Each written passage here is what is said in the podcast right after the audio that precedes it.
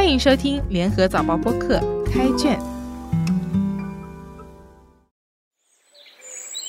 我是联合早报的静心，让我们一起走入新加坡文学的世界。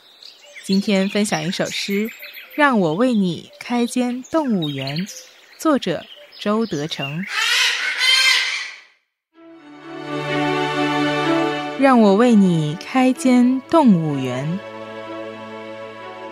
路人甲，路人乙，情人亲人，妻子丈夫，战俘，思乡的人，没家没国的人。让我的呼吸成为假山和流水。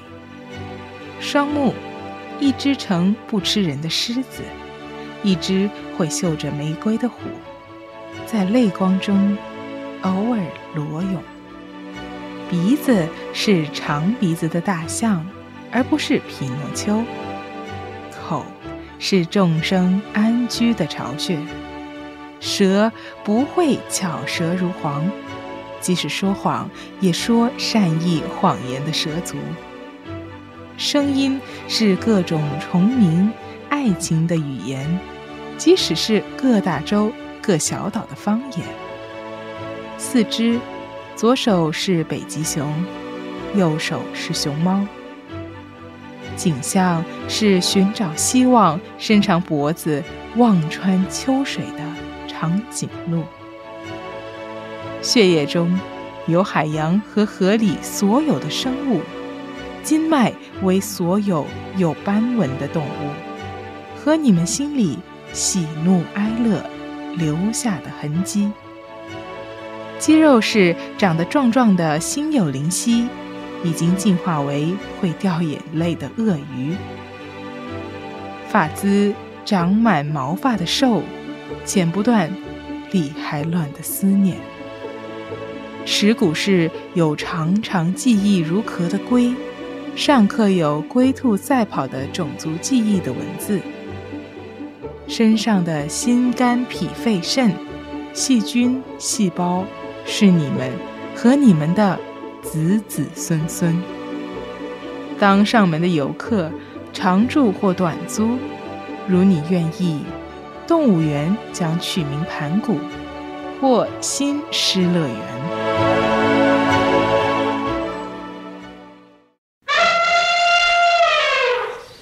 周德成的《让我为你开间动物园》是一首充满象征和隐喻的诗歌。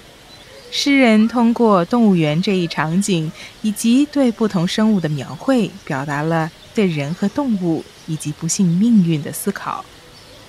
既然是隐喻，我们只能从诗歌的内容寻找线索，把隐藏在动物园的假山、假象移开，走进诗里，好好的参观。否则，你只看到表面的狮子、老虎、大象，就以为曾经到过作者的动物园一游，那就太可惜了。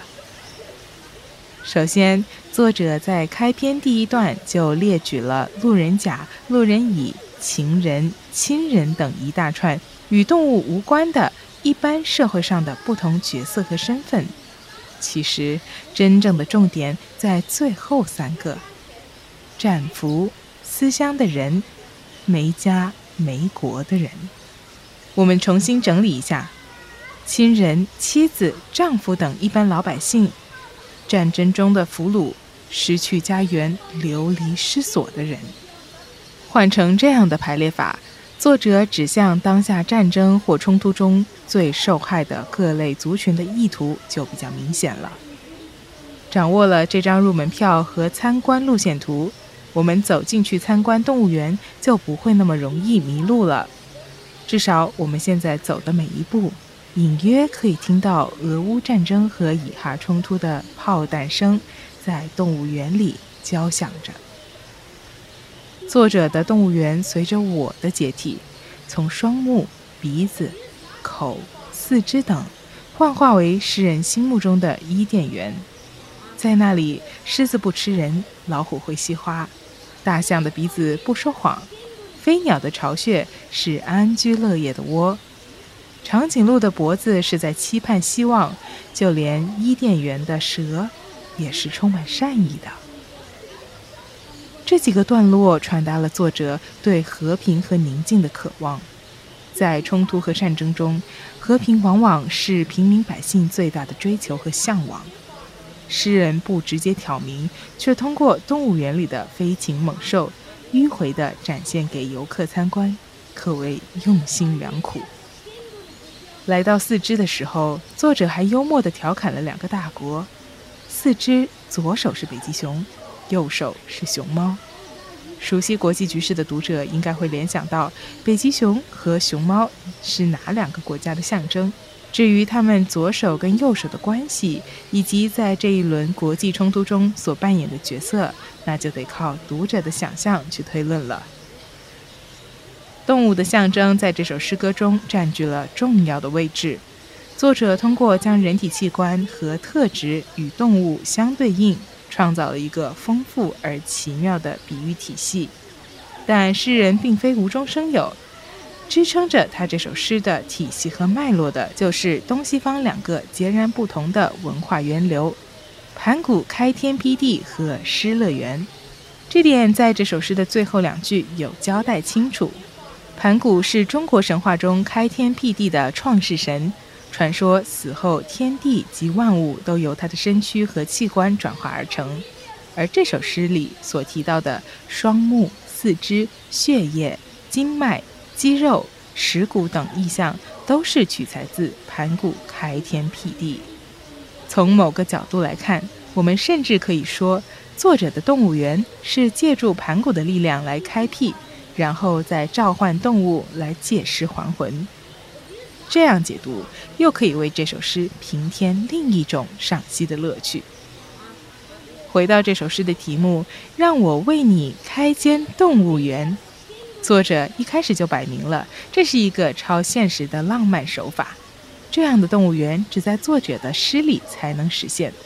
可是，动物被圈养在动物园里，本来就是有违自然。这些动物都是被迫生活在那样的环境里。身不由己。换个角度，那些战俘、思乡的人、没家没国的人，现在恐惧的生活着，何尝不也是那样吗？在人的眼里，狮子、老虎、大象是动物，但在天地间，人也是动物。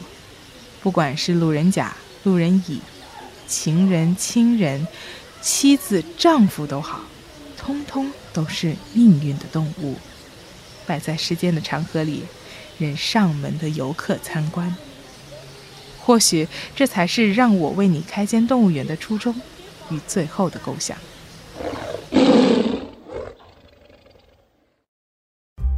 开卷每逢星期四更新，节目中的作品可以在联合早报找到。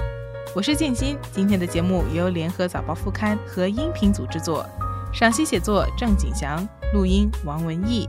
后期制作何建伟，联合早报播客可以在联合早报以及各大播客平台收听，欢迎你点赞分享。